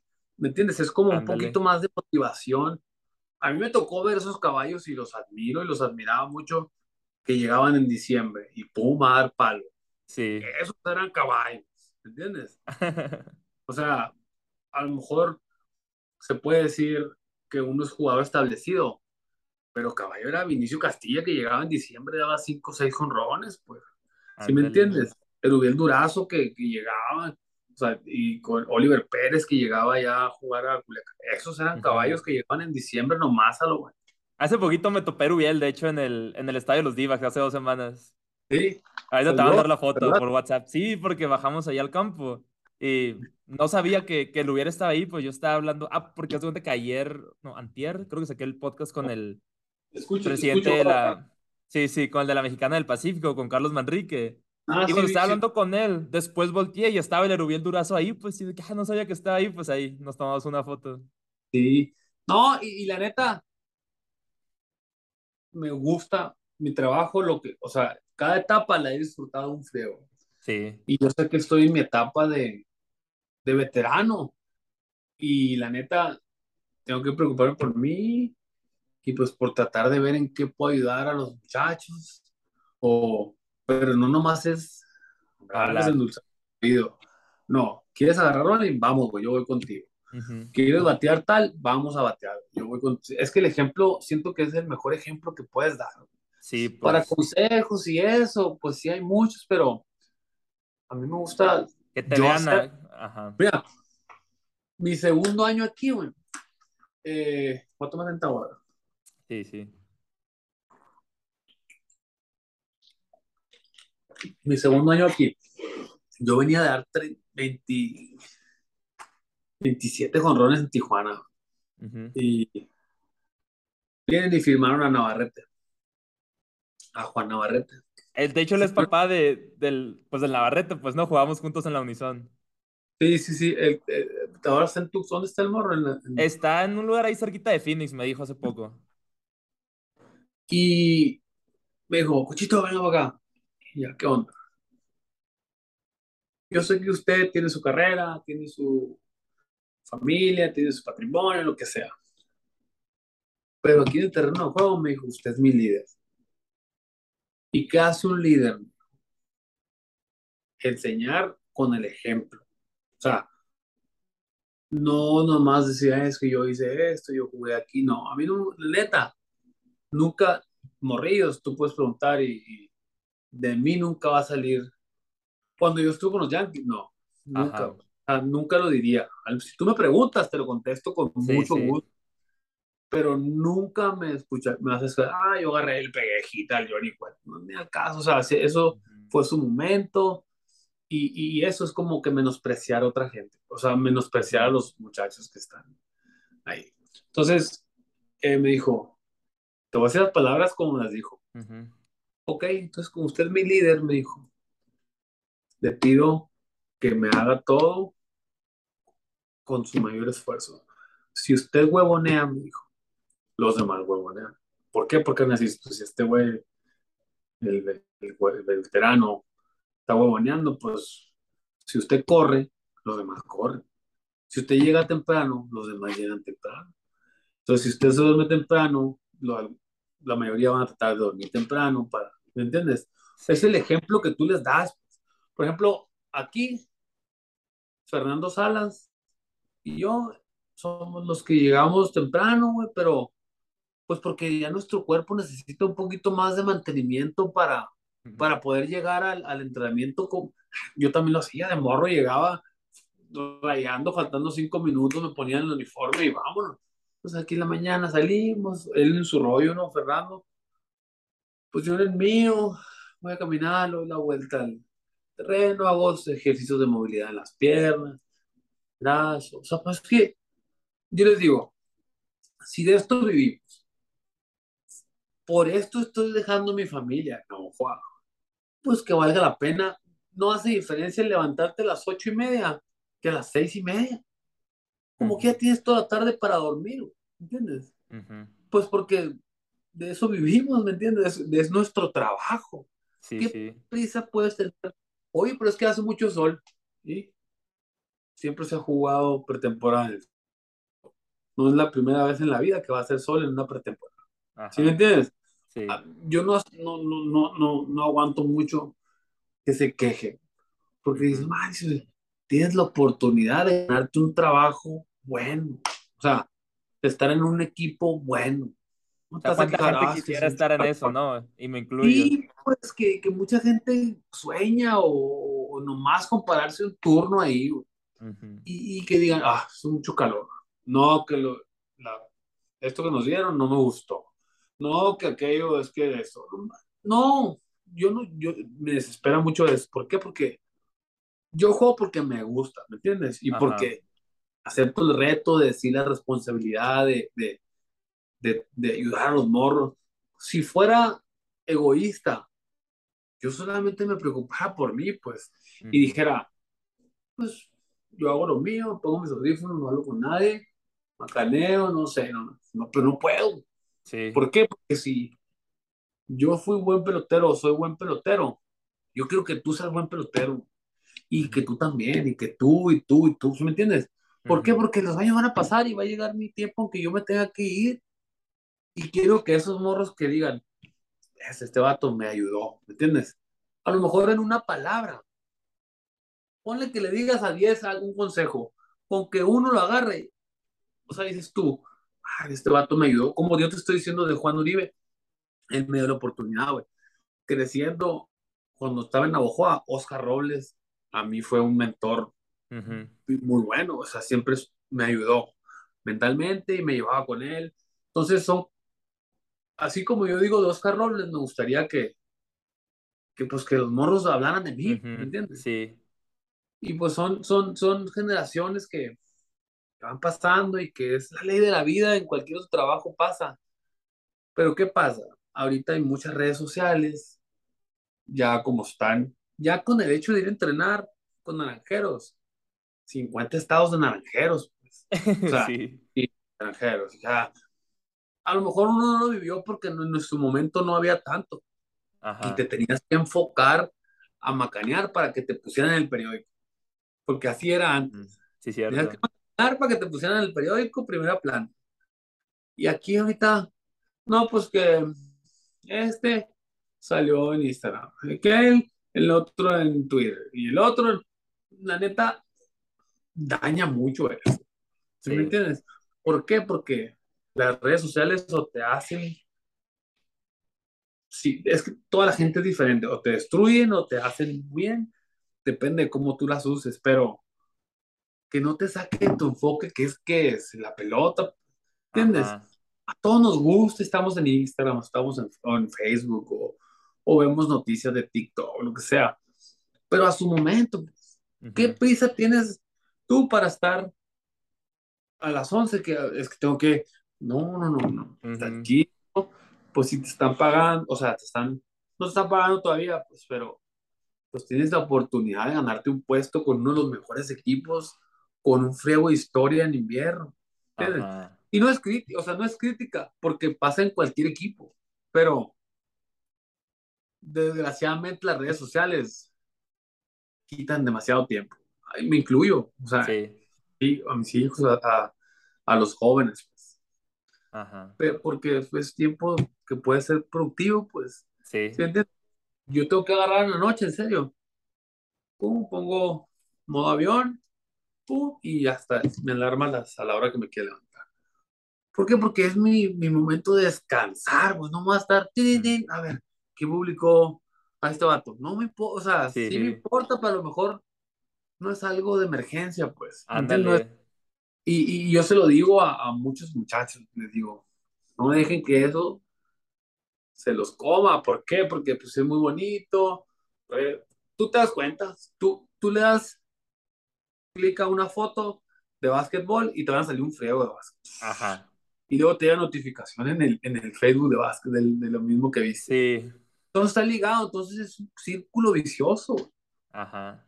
¿Me entiendes? Entonces dices tú, pues sí, o sea, está chido tener la manera de, de, de, de poder ver todo, pero tienes que tener la fuerza de voluntad de decir, a ver, ya me voy a dormir.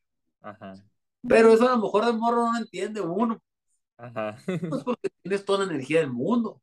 Pero entonces yo digo, ¿por qué no? Es como si estuvieras en la escuela y dices, a ver, pues tú sabes que en clases no debes de traer el teléfono con música o lo que sea, o no debes de estar viendo el teléfono.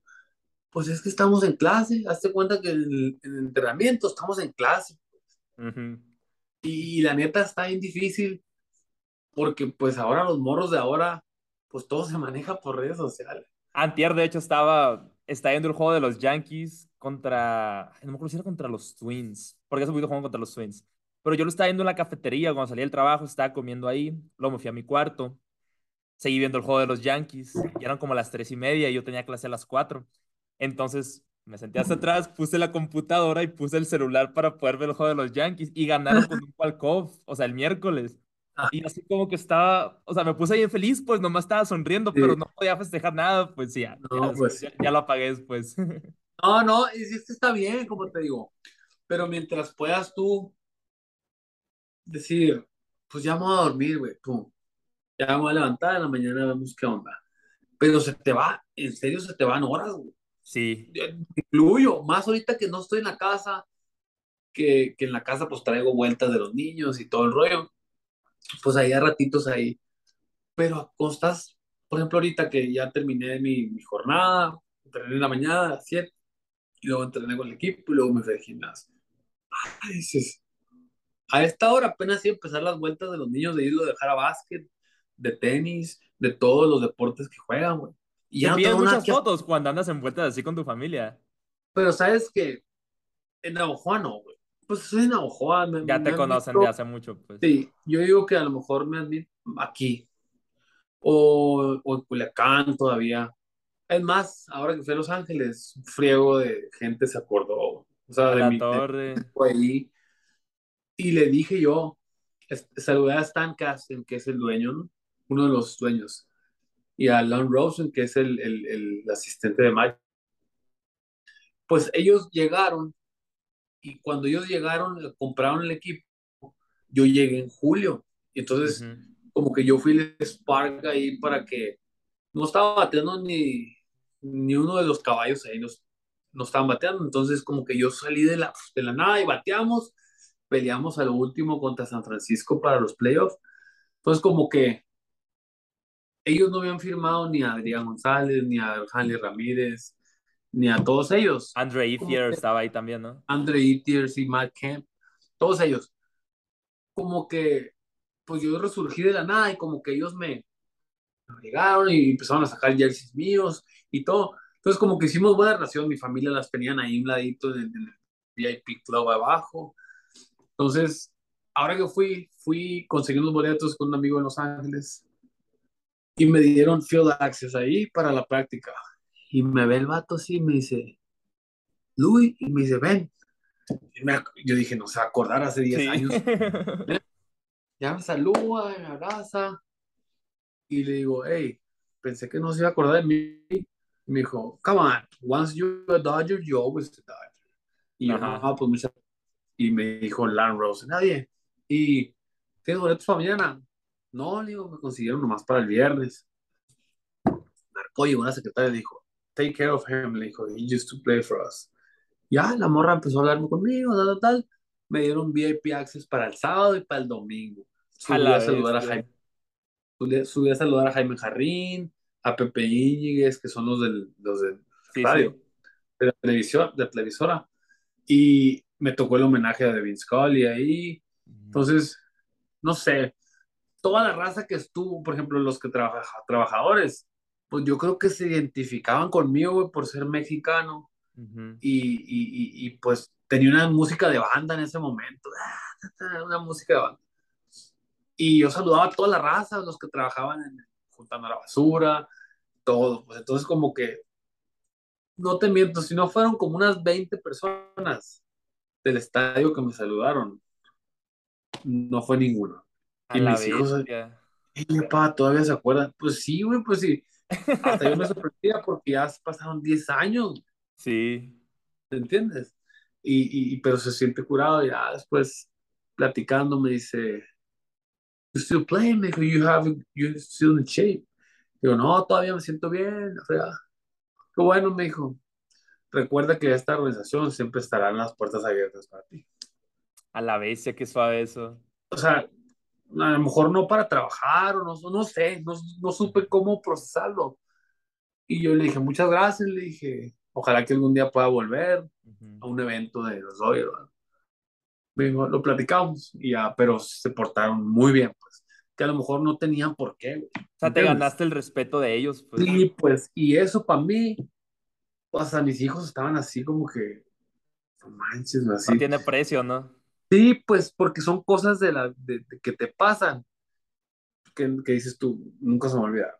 Qué padrísimo. Oye, Luis, pues ya para, para irnos acercando ya al final del episodio, me gustaría nomás preguntarte, o más que nada que me contaras una última anécdota de cuando Matt Kemp te invitó a esa fiesta en Hollywood. Oh, sí, güey. Bueno, pues igual hace cuenta yo estaba en, estaba, me estaba yendo súper bien. Igual fue, hey, eh, a las nueve vamos a ir a, a Hollywood y van a pasar por ustedes. Y me dijo, they're gonna pick you up at 8.30. O sea, no me preguntó, ¿quieres ir, güey? Ni nada. Ajá.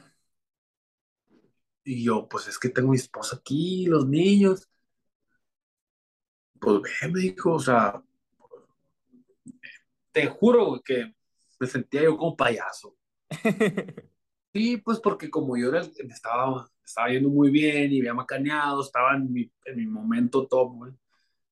Pues venía Larry King, venían, estaba él, creo que andaba con Rihanna, o, o ahí andaban todos Sí. esos artistas. Y pa, y foto, y la chica, ah, George López platicando con él, ah, todo así, ¿no? De, de- de otro, de otro mundo, pues. Ujú. Y llegó un punto que se acabaron las fotos. Y yo no sabía, pa... decía yo, pues todos en su rollo. Y yo no sabía para dónde irme. O sea, no sabía, me siento, con quién me siento. O sea, ya mi, mi rol ahí ya se había acabado. pues.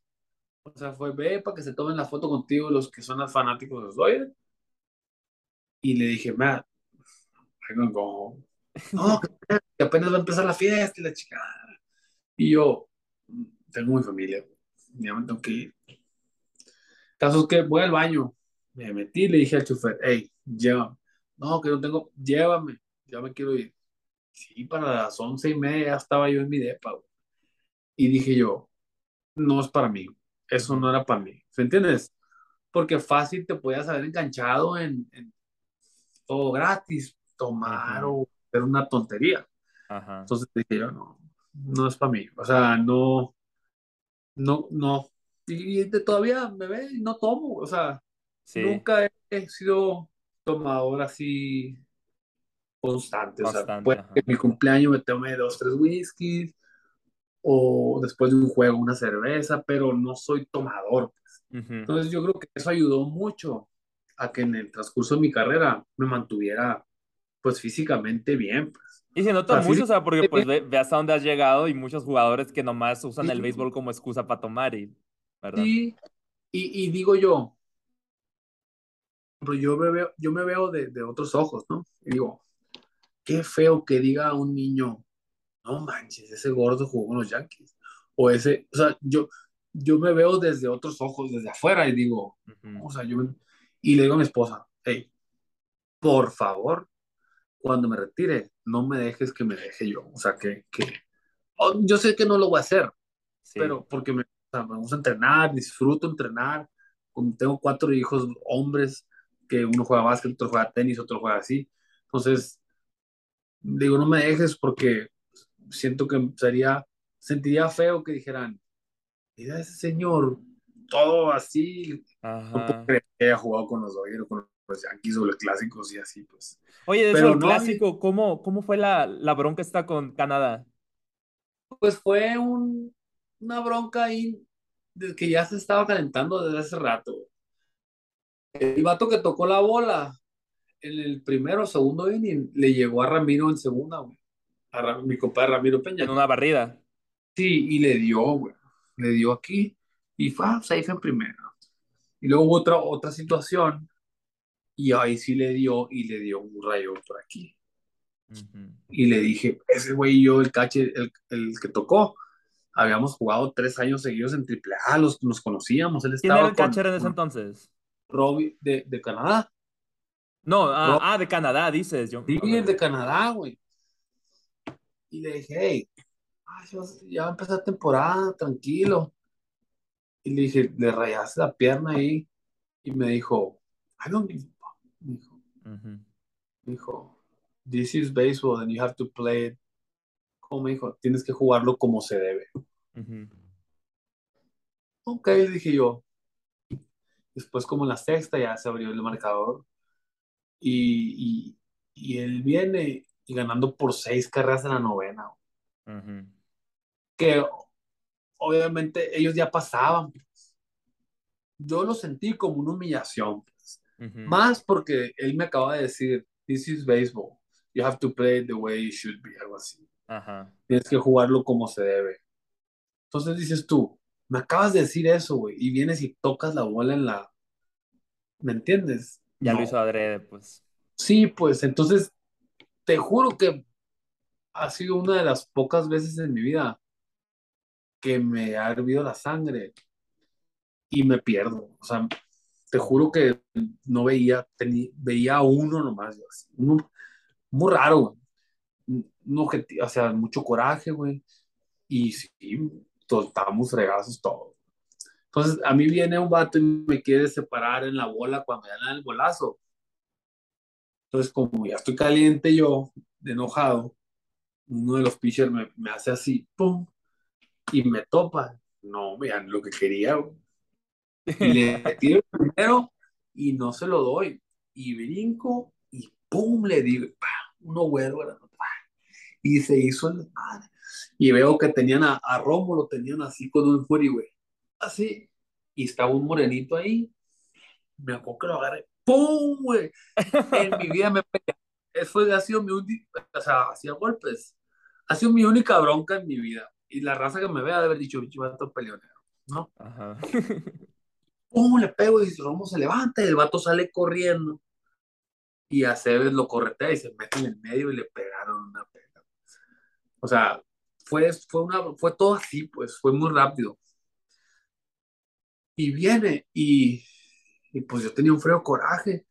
Caso que ya para hacértela muy larga, se acaba el juego y nos dicen "No, que es una vergüenza, que hay que saber perder.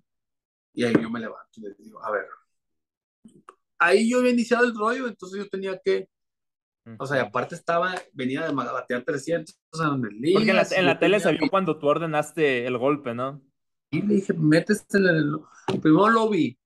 Y le dije, ah, ok, métesela en el lomo. Y el Arnold León, el pitcher, lo, lo falló dos veces. Sí, sí, vi. Entonces, ahí hizo que se calentara más todo. Y ya, y pasó la bronca y nos pegaron una regañada. No, que es una vergüenza. Nos regañaron jugadores, güey, que ni en México viven. ¿Quién ¿Entiendes? regañó? No, no puede ser. No, o sea, me refiero, manager o jugadores. No, pues manager y jugadores. Ah, Ok. Y me paré yo y dije, ¿saben qué? Le dije, a mí no me da vergüenza. Y si ustedes creen que fue una vergüenza, fue una vergüenza que hubiéramos perdido como perdimos. Y aparte, aguantar que se burlaron. Le dije, y ustedes vienen a toda madre. Perdón por las palabras, las editas. No, no pasa nada. Ustedes vienen a toda madre. Se acaban, se quedan aquí en Estados Unidos. ¿Y quién tiene que regresar a México a dar entrevistas y a dar la cara por todos? Nosotros. ¿Eh? ¿Qué a toda madre? Y ustedes ni se meten en la bronca porque no quieren nada, que porque eh, yo soy de acá. Entonces no son mexicanos. Le dije, pónganse la camisa de México el día que ustedes la sientan como la sentimos nosotros. ¿Por qué? Porque a lo mejor puede haber lastimado quien sea y todo, pero el, ahí no estábamos peleando por nosotros, ahí está. Yo lo, o sea, todos lo tomamos como burla, pues, ¿entiendes? O sea, en cualquier juego que tú vayas y toques en la novena, 9-6, 9 a 2, algo así, 9-3, te van a dar un bolazo. Sí. Entonces yo lo sentí como burla, no a mí, a todo México. A México. Entonces, pues yo traía la camisa bien puesta y hubo dos, tres que no se metieron y les caí encima. Le dije, tú, y tú le dije, no, ¿por qué le dije? Porque no sienten la camisa. No, es que nosotros, pues éramos muy importantes para la liga. Entonces no te importa tu país. ¿Entiendes? ¿Por qué? Porque muy a gusto viene, te quedas, te vas a tu casa y nosotros regresamos y nos hacen giras. O sea, nos hacen picadillo a todos hablando que perdió México. ¿Y qué es que esto? ¿Y qué pasó? ¿Y qué pasó? ¿Y qué pasó? Y nosotros somos los, ¿me entiendes? Los, los, los que dan la cara. Entonces, si se gana, aunque nosotros hagamos bien, los que somos mexicanos, mexicanos, ustedes se paran el cuello. O sea, no tenemos, no está bien, porque todos queremos ganar, pero pues también aunque sea te hubieras metido a separar, pues no de, no de quitarme porque me da miedo que me van a golpear. No, no, y me querían multar, me querían multar como con 20 mil dólares. Y Doyer ahí me hizo el paro ahí, no me multaron. Y, y no, fue un broncón. Me tenía amenazas de cuando vengas a Toronto, we're gonna kill you y la fregada. Eh, we, hate you. Y luego me ponían pets así bien feo. A la bestia. Pero no, no se dio. O sea, ya después de ahí, fue un año. Después de esa bronca, se vino lo de mi papá y fue un año muy difícil, güey. Fue, no, yo digo que si no fue uno de los peores, peor. y, y de ahí, mi mejor decisión que tomé fue irme a Japón porque empecé de cero otra vez. O sea, empecé, ¿me entiendes? Sin la bronca de, de la pelea del año pasado. O sea, empecé yo ya cero. Ok. Bestia, pues qué fregona la entrevista, la verdad. Y me gustaría terminar el episodio como, como siempre los terminamos. La verdad, antes de decirte cómo lo terminamos, pues, como te dije antes de que empezamos a grabar, pues desde chiquito y pues todavía, o sea, sigo siguiendo mucho a los naranjeros. Pues obviamente te seguí cuando estabas con los Yankees, con los Dodgers. Pues qué fregón que finalmente se llevó la entrevista. Superó mis expectativas. Muchas gracias. No, no, gracias a ti, ya sabes, teníamos rato planeándola. Y pues mira, siempre queda un, aunque uno hable mucho en las entrevistas, siempre se te pasa, se nos pasa un tema. Sí. Pero espero que, que, que, todo lo que, lo que te hayas planeado ahí, de las preguntas, te las haya podido, te las haya contestado como, como era y, pues ahí estamos. Ahí estamos sí, lo, lo, si, si voy para Hermosillo en diciembre, ahí, ahí nos vemos. Estamos aquí. Y bueno, ahora sí para terminar el episodio, como siempre los termino, como ya yo ya le hice muchas preguntas a mi invitado, en este caso tú, tírame una o dos preguntas si quieras de lo que sea, y si un invitado de otro episodio ya me las hizo, pues va a tener que ser otra. Ok. Eh, ¿Qué es lo más difícil que te ha pasado en Estados Unidos? Yo diría que mi primer semestre fue el más difícil, sin duda alguna, porque haz de cuenta que cuando yo me quería ir al Cochise, ahí en Douglas, era porque yo quería jugar béisbol a un nivel más, más alto, pero sin dejar la escuela. Entonces con México, para empezar, yo era pitcher y nunca, o yo dudo que alguna vez llegué a rozar las 85 millas. Entonces era muy poco probable que, que algún equipo de México me firmara, porque, o sea, niños de 13, 14 tiraban más duro que yo. Entonces dije, me voy a Estados Unidos, intento allá, y a nadie me conoce, y mientras domine, pues con eso. Tres meses antes de irme, me, desgarré el bíceps y el hombro. Tardé como un año en rehabilitación. El punto es que ese semestre en Estados Unidos, cuando yo llegué al equipo, estaba en el proceso de rehabilitación. Probablemente por más duro que quería tirar, o sea, el brazo estaba amarradísimo de cuatro meses sin tirar una pelota. Me cortaron del equipo, iba sin dinero porque para irme tuve que vender de que barbacoa, tortas, hice una rifa, entrenaba niños también acondicionamiento físico y béisbol. Pues con eso pagué el semestre, pero pues me quedé sin nada. Entonces, durante todo ese semestre yo siempre estaba con el pensamiento, oye, pues ya se acabó mi sueño de ser beisbolista profesional, pero o sea, tampoco puedo seguir con la escuela en Estados Unidos porque se me acabó el dinero. Entonces, siempre era como que, así como tuviste que lloras cuando estabas en tu cuarto, o sea, me identifiqué demasiado contigo cuando me contabas eso, ¿no? Cuando me sacaron del equipo, lloré mucho, le marqué un tío, me salí de la casa, me acuerdo esa, esa tarde y le marqué para decirle todo lo que sentía. Y yo creo que emocionalmente ese fue el año más difícil, económicamente sin duda 100% también. Y al final de ese semestre ya me iba a regresar a Hermosillo. Dije, pues sigo jugando béisbol en la Unison ahí con el Claudio Shan, que le mandamos saludos, que todavía jugaba ahí pues yo con él. Pero dije, oye, pero pues quiero seguir la escuela acá, o sea, realmente me gustó mucho. Fue un semestre en el que yo quería aprender inglés, lo aprendí un poquito, pero dije, o sea, pues entonces ya ni para qué aprendo inglés, pues, ¿no? Y tres semanas antes, el consulado de, de México en Estados Unidos estaba dando una beca a estudiantes mexicanos. Pues me la gané y pues ahí me quedé el segundo semestre. Y pues así toda la historia siempre ha sido pues semestre por semestre. Pues afortunadamente, pues ya en tres meses me voy a graduar. Así que Ya mero te gradúas. en diciembre. Ya toda madre, qué bueno, güey. No, qué bueno. ¿Y te gustaría vivir, quedarte vivir allá o, o- Pues yo me gradué en diciembre, pero todavía me quedo otros dos años para la maestría. Conseguí aquí, ahorita estoy grabando, de hecho, donde, donde trabajo, es el departamento de, pues, de los atletas, de atletas de aquí de, de la universidad. Y Sí. ellos, yo voy a seguir trabajando con ellos y ellos me van a pagar pues la maestría. Entonces, qué me acomodó muy bien. No, pues qué bueno, güey. Muchas felicidades y a seguirle dando. Sí, aquí nosotros vamos a hacer todo lo posible por ganar el 17. Y mira, ahorita me estoy perdiendo la práctica de base porque empezó a las 4, pero yo les dije que iba a llegar tarde, les dije, voy a grabar con un jugador que jugó Dale, dale, órale. Yo les dije, voy a grabar con un jugador que estuvo con Dodgers y Yankees y me dijeron, no, pues no pasa nada. Yo voy a comer, no he comido hasta ahorita. Yo no traigo nada desde el desayuno a las 7.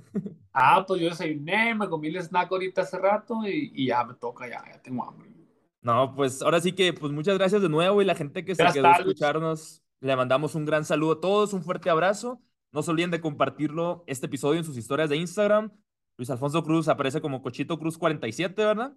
Sí. Y yo aparezco ahí como Luis Carlos Estrados. Y pues nos vemos en el siguiente episodio. Bye.